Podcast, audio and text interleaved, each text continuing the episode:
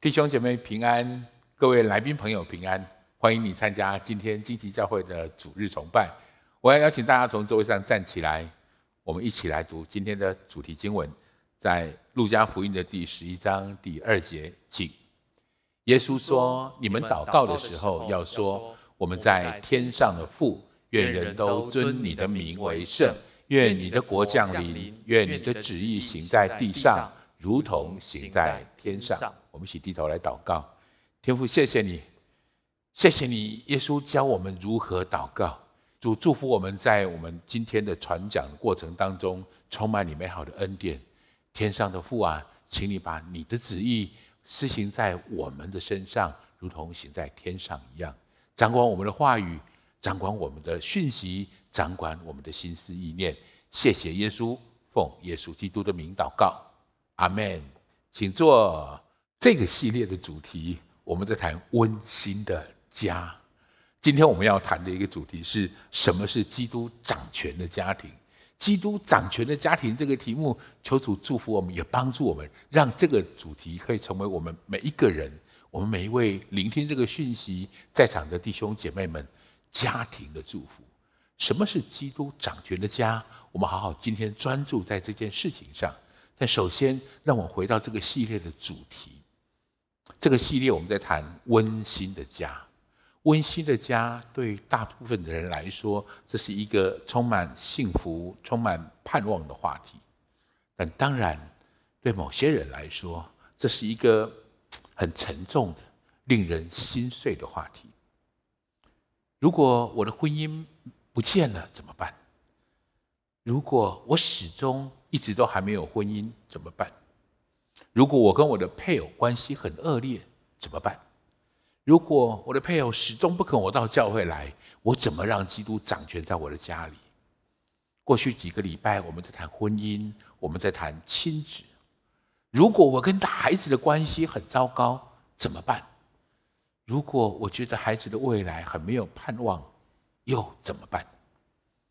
今天的主题要谈基督掌权的家庭，我想。这就是所有问题的答案，这就是最重要的一件事情吧。请让我告诉你我的想法。我今天挑选的这个主题经文，这是门徒们在问耶稣说：“请问主教我们如何来祷告？”于是耶稣教他们说：“你们祷告的时候应该这样来祷告。”于是他说：“我们在天上的父，愿人都尊你的名为圣。”我想说的是，弟兄姐妹们。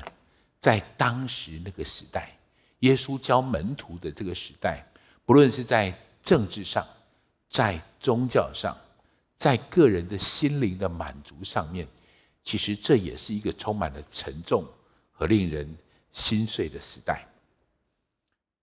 他们的国家灭亡了，耶稣所在的那个地方，这群以色列犹太的百姓们，他们的国家灭亡了，他们现在正被外族所统治着。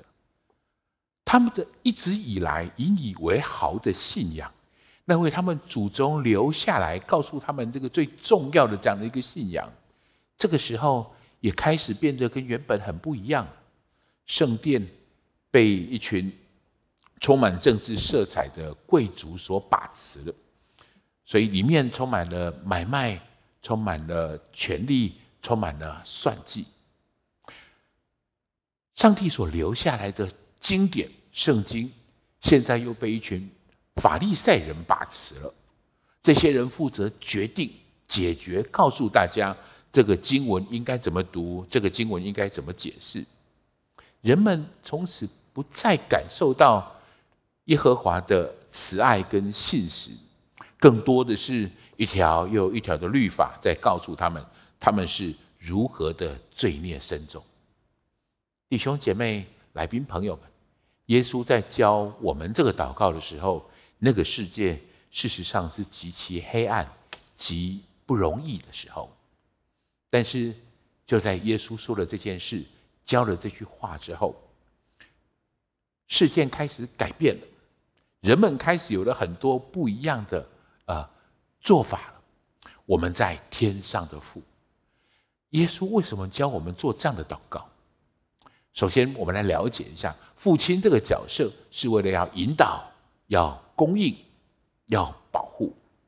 我们指的是一群人，我们指的是这一群人。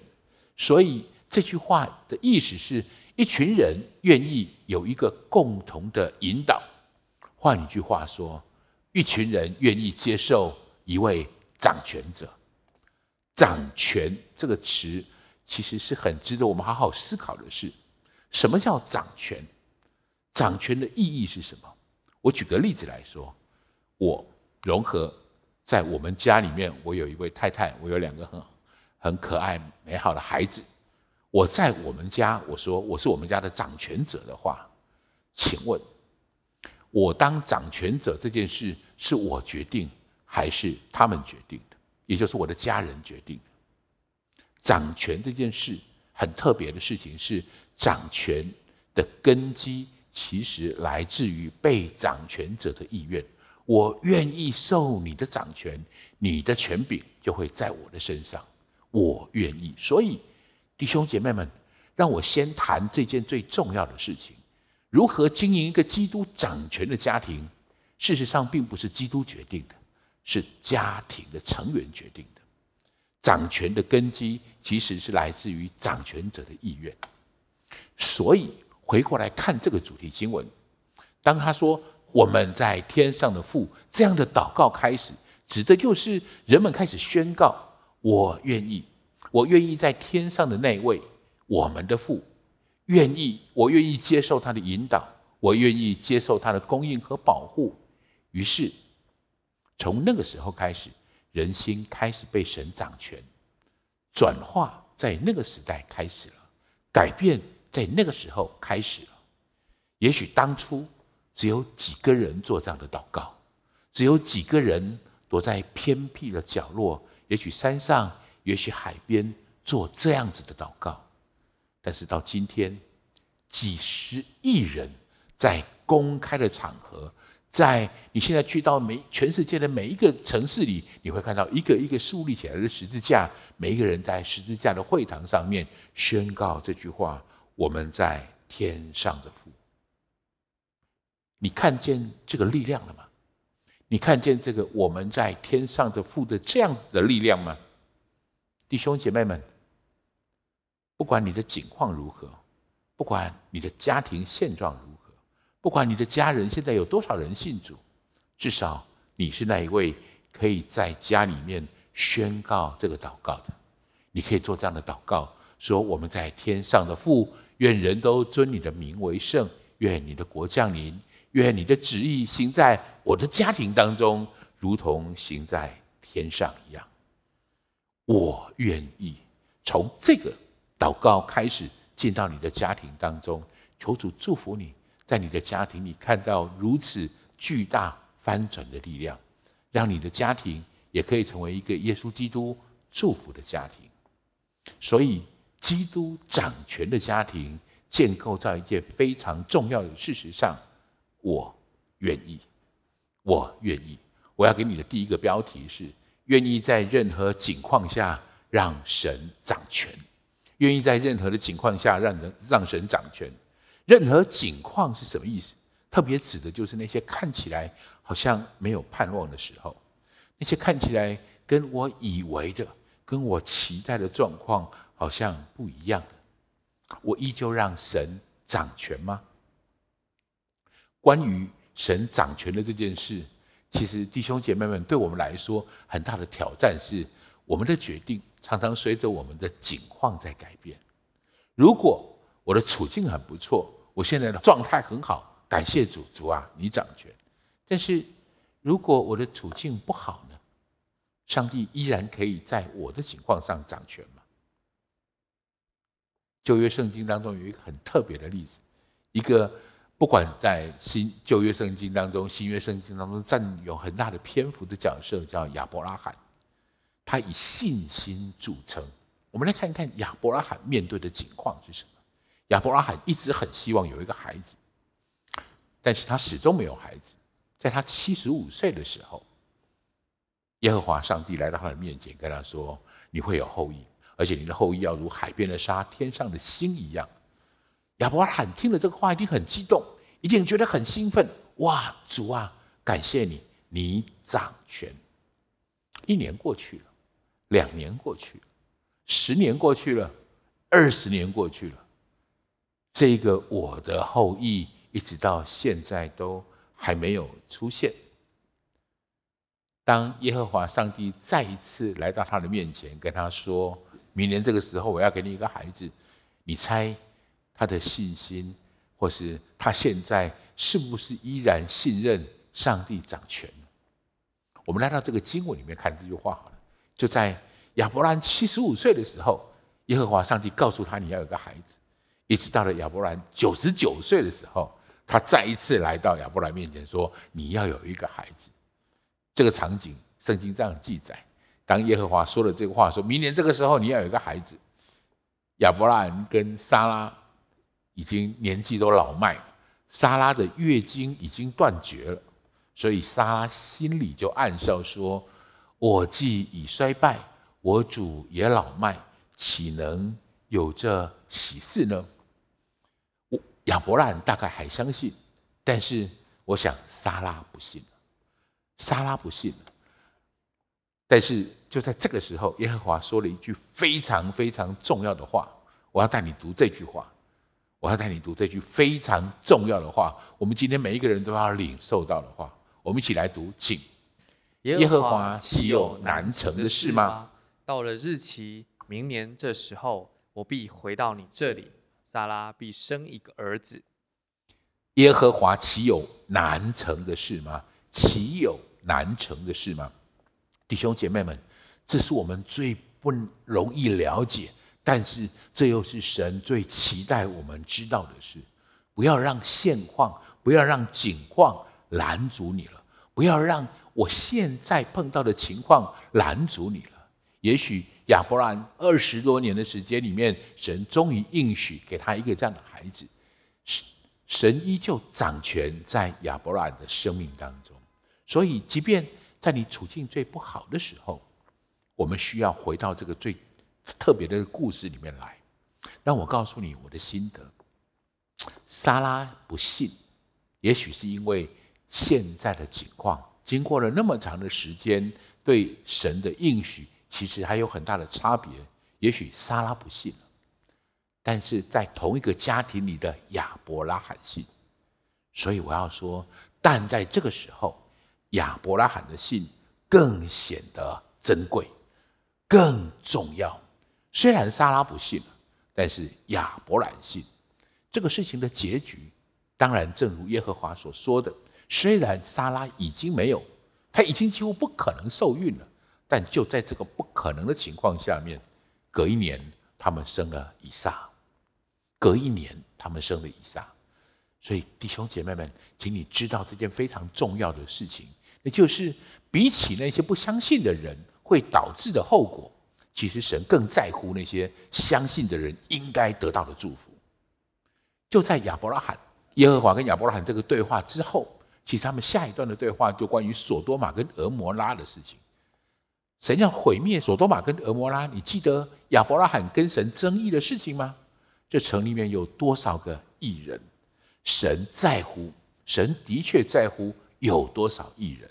神更在乎相信的人应该得到的祝福，这才是我们在这个故事当中应该看见，或是我们应该在我们的家庭当中应该扮演的角色。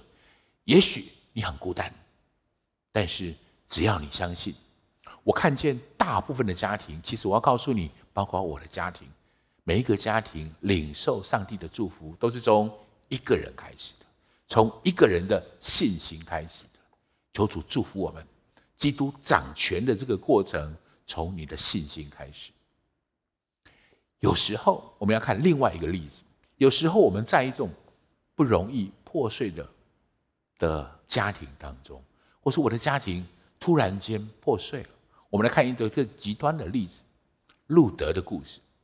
圣经当中《路德记》记载路德的故事。路德他的公公跟婆婆从犹大地搬到了。迁移到了摩押这个地方来，然后公公死了，两个孩子也都死了，一门三个寡妇，三个婚姻都同时几乎在同个时间里面都毁灭了，没了。想一想，三个孤苦无依的女人，她们如何在那个急需要男人来养家、来扛起，就是需要劳力、需要放牧这样的一个时代里面，她们如何能够过这样的生活？这是最悲惨、最难过、不容易的一个状况。正如刚才我们读的经文：“耶和华岂有难成的事吗？”我不谈这个故事的细节，我很鼓励你，你可以去看《路德记》，非常精彩的故事。所以在这件事情上面，我们看到一个路德最重要的这个事情的翻转，是《路德记》当中这个非常重要的经文。我们来读这段经文好了，好吗？来，请。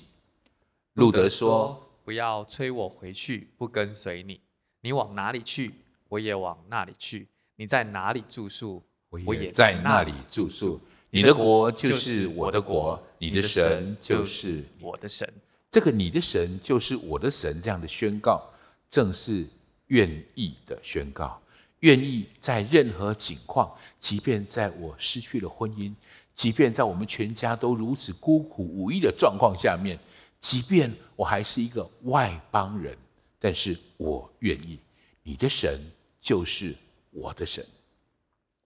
所以我特别有一个领受，要对所有那些啊，也许从婚姻当中走出来的，或是失去你婚姻的弟兄姐妹们，你并没有失去神的同在，神的祝福，没有，只要你愿意，因为有耶稣同在的地方。不只是完整的，更是丰盛的。我不管在小组当中，在教会里面，我看到许多单亲的家庭，他们热情的服侍上帝，他们快乐服侍上帝，他们的家庭和睦，一无所缺。因为赐丰盛的是耶稣基督。弟兄姐妹们，特别我要说，对这些在婚姻当中，或是在家庭里面碰到呃不容易的这些破碎的弟兄姐妹们，请你知道，有耶稣同在的地方，不只是完整，更是丰盛的。哥罗西书里面这样的经文告诉我们这个很重要的真理跟事实：耶稣到底是谁？我们来读一下这个经文，请。他也是，也是教会全体之首，他是原始，是从死里首先复生的，使他可以在凡事上居首位。因为父喜欢叫一切的丰盛在他里面居住，一切的丰盛在他里面居住。弟兄姐妹们，有耶稣的地方，不只是完整的，更是丰盛的。第二个标题我要给你的是：愿意，愿意让神恩典的作为在你的家庭当中不停的被诉说，愿意在神恩典的作为在你家庭里面不停的被传讲。什么是基督在？掌权的家庭，让神的作为，也就是我们常说的这样的见证，在你的家里面不停地被传说。你的家里，你家中大家坐下来吃饭的时候，或是在院子里聊天的时候，你的话题是什么？你的话题是哪一个人对这个世界的指责，对愤世嫉俗的话语，或是你是充满了上帝感恩的见证？在你的家庭当中，这是你可以主导的。我们来谈另外一个故事，雅各的故事。刚才我们谈到了亚伯拉罕，亚伯拉罕生了以撒的故事。以撒生了两个孩子，双胞胎，一个是以扫，一个是雅各。雅各是抓着哥哥的脚出生的。抓这个雅各的这个名字的意思就是抓。事实上，抓这个字也就成为他个性的写照。雅各的上半生。是那种汲汲营营的抓取的人，他从小跟哥哥就因为他的这些心态，抓的这个心态，跟哥哥处的就很不好。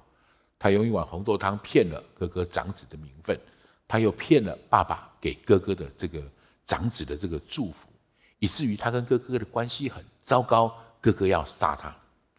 雅各只好往外跑啊，只好去就是呃离家去投奔。另外一个人叫拉班，雅各去投奔拉班，这是一拉班对雅各来说是一个非常特别的存在。拉班不只是雅各的舅舅啊，他是利百加的哥哥，他是雅各的舅舅。后来他是雅各的老板，后来他又成为了雅各的岳父，所以这是一个很对雅各来说纠缠二十年的人。但是，如果说雅各是一个诡诈的、抓骗的人，那么雅各遇到拉班，他算是遇上高手了。拉班在对付雅各，雅各在给拉班工作的时间里面，他为他工作了二十年，总共调了十次的薪资啊，总共调调薪十次，而且很特别，他调薪十次是越调越低，越调越低，不然你要怎么办？那个时候要换工作没那么容易。雅各是雅各是离家来投奔他，后来又娶了他的的女儿，所以他的薪资越来越低，越来越低，越来越低。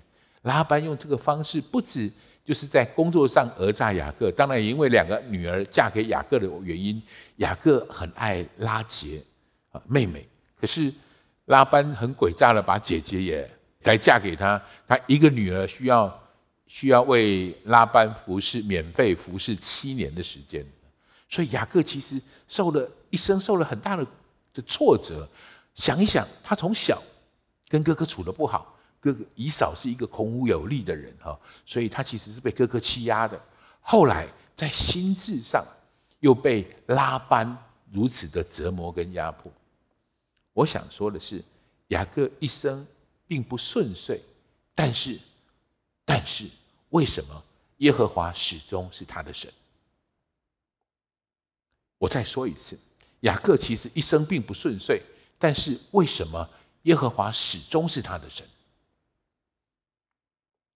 我要说的重点在这里：雅各在家里一定常常听到以撒如何称颂耶和华的名，他的家里面一定充满很多的这种见证。我想雅各的爸爸以撒一定常常跟雅各说这样的话：哇，在耶和在耶和华岂有难成的事呢？你知道吗？当初当初你的爷爷亚伯拉罕一百岁的时候，在你奶奶已经过了更年期了，他竟然还生下一个孩子，那个孩子就是你爸爸我啊。雅各是在这种环境里面长大的，我想以撒一定也跟雅各说过这个故事。有一天，我爸爸带着我到山上去，要献祭给耶和华，刀已经拿出来了。这个时候，耶和华的使者来喊住，于是，在树林里面有一只羊被卡在那个树枝上面，把那只羊带来代替我被献祭。耶和华救了我的生命。如果不是当初耶和华如此救我，今天就没有你们了。这是雅各从小在家里面一直不停听着长大的故事，所以这个雅各祖父的神，雅各爸爸的神，最终会成为雅各的神。这是我要说的重点。我们在家里可不可以让神的作为始终不停地在这里被传颂？看看雅各如何谈论到耶和华上帝的。这是雅各经过了。跟拉班 在拉班那里待了二十年，他必须回来的时候，要回到迦南地的这个地方的时候，雅各跟上帝的这个祷告，这个祷告很特别，我们来读一下好吗？来，雅各说：“耶和华，我主亚伯拉罕的神，我父亲以撒的神啊，你曾对我说，回你本地本族去，我要厚待你。你看，他是本来是我爷爷的神。”后来是我爸爸的神，最后就成为我的神。虽然他一生并不顺遂，但是这个“我的神”的概念，让雅让雅各他知道，在他得到丰盛的时候，要如何数算神的恩典。我再说一次，当他有了这个神的概念的时候，他知道，当他有所得的时候，他知道如何数算恩典。下一句经文就是这个这句话，我们一起来读好吗？来。你向仆人所施的一切慈爱和诚实，我一点也不配得。我先前只拿着我的杖过这约旦河，如今我却成了两队了。他当初要离开，他手上只有一根杖。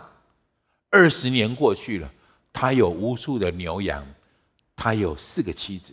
那个时候他有十一个孩子，浩浩荡荡的回来。他知道，但在上帝面前数算恩典。这一个神赐恩典的观念从哪里而来？从他的爷爷，从他的爸爸来的。当然，当他碰到危险的时候，他就知道有求救的方向。我们来读一下这句话好吗？来，求求你救我脱离我哥哥以扫的手，因为我怕他来杀我，连妻子带儿女一同杀了。所以我在苦难当中，我有呼求的对象。各位弟兄姐妹们，我们认识神是怎么来的？你怎么认识神的？通常都是从人们的见证来的，特别是那些你很熟悉的人的见证。所以我想提醒大家，今天我们做一个决定，我们做一个很重要真理的了解，最需要听到我们见证的人，其实就是我们的家人。我们习惯在别人面前，在小组里面说见证，能不能你也在你的家人面前诉说耶和华的见证？在我们家每一个见证，在我们第一个被传讲的，通常是在家里面。啊，如珍他们家从小，如珍怎么信主的？如珍很小的时候，其实也生了一个病啊，到哪里都一直一直医不好。后来如珍的妈妈带着如珍，那时候还没有信主啊，跑去碰到一个牧师，请牧师为他祷告。结果呢，牧师按手在他身上，奉耶稣基督的名为他祷告之后，如珍的病就好了。我的。岳母哈，就汝珍的妈妈，从此决定这个神是我的神。福音从那个时候进到这个家里来的。这个故事一直在他们家传颂，这个故事也一直在我们家传颂。这个故事让我的孩子们开始认识神是谁。弟兄姐妹，你可以决定在家里面你要充满见证，还是要充满悔恨。你要说上帝如何祝福我，你要说我经历了什么样的恩典。或是你想要说，如果当初我没有嫁给你就好了，如果当初你再努力一点就好了，如果你考试前多一点预备就好了。如果如此，我们在这个事情上，我们可以决定在我们的家里面充满的是什么。最后，我要给你这个标题：你愿意呼召家庭的成员一起服侍他，愿意呼召家庭的成员一起来服侍他。我们很喜欢在家里面挂一个这样的牌子。至于我和我家，我们必定侍奉耶和华。我家里面挂了一个这样牌子，你可能也挂了一个这样的一个牌子。我想说的事情是，这是约书亚在临终以前对以色列百姓的宣告。事实上，约书亚在说这句话的时候，他的心情是很沉重的。这些百姓。以色列的百姓不过进到迦南地去，耶和华神带着他们进到迦南地来。不过经过三十年的时间，是的，他们已经开始享受了这个牛奶与蜜的地了。他们已经浸泡在这个上帝给的祝福的恩典当中了。他们融入了当地的的环境，他们融入了当地的文化。于是，很多人慢慢又回到他们原本那些外邦神的信仰里面去了。约书亚其实是在一个非常沉重的心情里面说这句话。至于我，你们要如何，随便。但是我要提醒你，我和我家，我们必定侍奉耶和华。我们来看看这句经文原始的经文是怎么说的。我们一起读一下这个经文好吗？来，请。若是若是你们以侍奉耶和华为不好，今日就可以选择所要侍奉的，是你们列祖在大河那边所侍奉的神呢？是你们所住在这地的亚摩利人的神呢？至于我和我家，我们必定侍奉耶和华。所以弟兄姐妹们，我想这样说：如果你的家不刻意的要去选择要侍奉谁，别的人或是你所在的环境，就会替你们决定你们会侍奉谁。其实我们总是在侍奉什么的？金钱。权力、名声、面子，站起来，选择我和我的家必定侍奉耶和华吧。这是上帝给我们一个很重要的祝福。可是我怎么侍奉神呢？我怎么侍奉耶稣？什么叫做我的家要侍奉耶稣呢？当然，第一件事情，你可以做这件事，带着家人一起参与在教会的服事当中，带着家人一起在小组的建造里面。我一直很感谢上帝给我的恩典。我一开始的时候，我的家的小组，我的太太是我的同工，包括我的两个小孩都是我的同工。直到今天，我们一起在参参与教会的建造一样。我的太太是我的同工，我的两个孩子是我的同工。我觉得这上帝给我们很重要的恩典，一起来服侍他的教会，一起来用我的家庭来建造属灵的家庭，这是一个很重要的方向。今天我特别要提出另外一个方向，另外一个方向是，其实有人问过耶稣，耶稣，我们要怎么样才能够服侍你呢？我们怎么样服侍你？耶稣其实是做了一个比喻，耶稣用这个经文，用这个方式来回答他们。我们来读这段经文好吗？来，王要回答说：“我实在告诉你们，这些事你们既做在我这弟兄中最小的一个身上，就是坐在我身上。坐在弟兄中最小的一个身上。所以，谁在你的家庭当中是那个最小的人的身上？我的意思是。”如果可行，带着你的家人，跟你的家人一起参与这个服饰。我指的服饰一个最小的弟兄，不是你一个人服饰，能不能带着你的家人一起来做这样的服饰，让服侍耶稣这件事情成为你家人一起同工。同工感觉上这是一个教会里面的专有名词，与上帝一起工作的意思，这叫同工。一个人最大的幸福就是把你的家人。可以成为你的同工，让你们一起做一个这样的美好的事情。譬如我刚才所提到的，我在我的家，我很乐意把我的家庭打开。各位，那个小组，我们所带领的这个小组是我的家人一起带领的小组，所以我的家庭就让神在这里掌权，神在我们当中成为一个非常重要的一个帮助的的做法。我突然想起一个很特别的例子，当时其实直到现在。有人想要离家出走的时候，我们家通常都是第一站。我今天可不可以去你家住？欢迎光临啊！我们我们家乐意服侍这些现在最需要帮助、祝福的人。所以我的意思是，能不能请你也想一想？也许你的家人还没有信主，但是可不可以带着他们一起服侍那些最不容易服侍的人，或是去照顾那些需要被照顾的人？那天。我有一件事情打电话给宇文哥，跟宇文哥说，我能不能跟他通个电话？他传了一张照片给我。哦，我看了这张照片，我觉得一种很特别的感觉，一种很很欣赏的感觉。我那天原来是黄妈妈的生日啊，然后宇文哥还有宇文哥的爸爸妈妈，黄爸爸、黄妈妈，他们都是一个非常乐意开放家庭的人。不管他们在台湾的家，在美国的家，乐意接待这些传道人。那天也许是黄妈妈过生日。我们在画面里面看到，他传给我那张照片的时候，看到的是彰化惊奇的这些童工们，跟他们一起在一个家人一起坐在一个餐桌里面吃饭，我好喜欢这种感觉。一边是宇文哥的爸爸妈妈这样的家人，一边是他一起服侍的这些家人，这些家人们可以一起坐在这里，一起用餐，一起吃饭。每次我到他们家去，每次我碰到黄爸爸、黄妈妈，他们知道我爱吃哈。每次都告诉我啊，他们常常带我去吃东西，然后每次见面都告诉我哦，我们最近又发现了哪家餐厅很好吃，我什么时候可以带你去吃？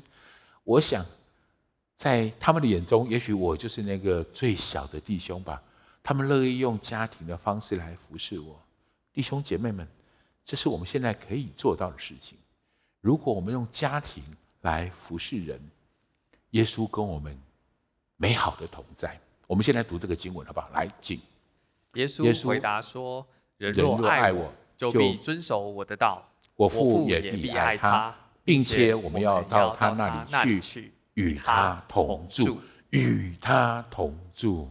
各位，哪个地方、哪个家庭是开放接受跟耶稣一起同工的，跟耶稣一起遵行耶稣的道、服侍这世上的人的？耶稣与他同在。我记得。”海爷爷海凯斯先知第一次为我跟如珍发预言说的第一句话，就是如珍兴奋直到现在，他常常挂在口中。海凯斯牧师说的第一句话就是：我发现，我看到耶稣在你们家里，你们是一个接纳耶稣的人。哇，这是一个我觉得对我们来说一个很重很好的鼓励。今天我能不能用这些事来鼓励大家？是用家庭当单位，用家人当单位。一起做拥抱耶稣，一起服侍耶稣的百姓，一起服侍那些最小的弟兄，那些最需要帮助的人。愿耶稣也与你的家同在。最后，我想用这个经文来做今天的结束。我们一起先读好吗？来，若有若有人在基督里，他就是新造的人，旧事已过，都变成新的了。今天，让我们重新聚焦在这个讯息上，重新聚焦在基督掌权在我的家庭这个事情上。不论以前的感受如何，不论曾经怎么样，但是从现在开始，我们领受一个新造的恩膏，新造的人的恩膏。愿耶稣的上帝是做新事的神，这个祝福能够释放在你的家庭里，让你的家充满神美好的恩典，让神在你的家中真实的掌权。从你的祷告开始，我们在天上的父。愿人都尊你的名为圣，愿你的国降临，愿你的旨意行在我的家中，如同行在天上一样。愿上帝祝福你，带领你，我们可以时时的跟神说：“我愿意。”我们一起来祷告。天父，谢谢你，我要带着弟兄姐妹们，我要不管在线上的，不管在现场的弟兄姐妹们，主啊，我们要来到你的面前，跟你说。我愿意，弟兄姐妹们，这世界上最重要、最有力、最强烈、最带着能力的一句话，就是在神面前跟神说“我愿意”，让这个祝福真实的成为我们生命里面的这样的祝福。我想这样祷告，耶稣也许曾经是你爸爸的神。也许是你妈妈的神，或是耶稣曾经是你朋友的神，现在你在这里了。我想你已经，耶稣也已经是你的神了。然后呢？然后呢？他会是你孩子的神吗？他会是你姑妈的神吗？他会是你媳妇的神吗？会是你舅舅的神、叔叔的神吗？求主祝福你，一直可以跟他说：“是的。”我愿意帮助我在，在我的家中，在我的亲人当中诉说属于你的恩典，诉说属于你的见证，让神真实的在这里掌权。主帮助我们，帮助我们，不管在任何情况下，我们都愿意让基督掌权。帮助我们在家庭中愿意服侍传扬你的恩典跟见证，帮助在我们的家庭里。可以服侍你，可以帮助我们看见我们身边那些需要被帮助的最小的弟兄。我特别有一个祷告，想要，我特别有一个领受，想要对我们当中的某某些弟兄姐妹说：求神帮助我们，帮助我们在那些最黑暗的、最沉重的、最令人心碎的地方，可以祷告，可以大声的祷告说：我们天上的父。愿人都尊你的名为圣，帮助我们可以真实的被你引导、被你供应、被你保护。我感觉在我们许多人当中，也许你在信仰上在家中是孤单的，也许你觉得让基督掌权在你的家庭中是不可能的。今天我有个感动，要对你大声的宣告：耶和华岂有难成的事吗？耶和华岂有难成的事吗？从你的祷告开始，我相信这样的话语进到你的家庭当中，要成为你极重要美好的祝福。最后，我要跟每一位来到我们当中的新朋友们，我是也许你还不是那么认识耶稣，今天你听到这个很重要的祝福，基督掌权的祝福。我要求上帝这样的祝福也能够成为你的祝福。如果你愿意，我愿意带着你一句一句来祷告，让这位上帝成就他的旨意在你的生命当中。所以，请你跟我一句一句这样来祷告。亲爱的主耶稣，亲爱的主耶稣，谢谢你让我认识你，谢谢你让我认识你。现在我要打开我的心，现在我要打开我的心，邀请你到我的心中来，邀请你到我的心中来，成为我生命的救主，成为我生命的救主，成为我的主宰。成为我的主宰，请你引导我的路，请你引导我的路，带领我的方向，带领我的方向。谢谢主，谢谢主。我这样祷告，我这样祷告，奉耶稣基督宝贵的圣名，奉耶稣基督宝贵的圣名。阿门，阿门。啊，恭喜你！如果跟我做了这个祷告，好不好？我要邀请大家从座位上站起来，我们一起领受上帝的祝福。主啊，谢谢你，谢谢你，我们可以在你的面前宣告这样的话语。谢谢你，我们可以在你的面前宣称我们在天上的父。祝福我们在场的每一位弟兄姐妹，线上的每一位弟兄姐妹，我们口中可以说出这样的话语：我们在天上的父，愿人都尊你的名为圣。我们愿意在你的面前。谢谢耶稣差遣我们，使用我们，掌管在我们的生命当中，掌权在我们的生命里。奉耶稣基督的名，阿门，哈利路亚。我们一起把掌归荣耀给神，感谢主。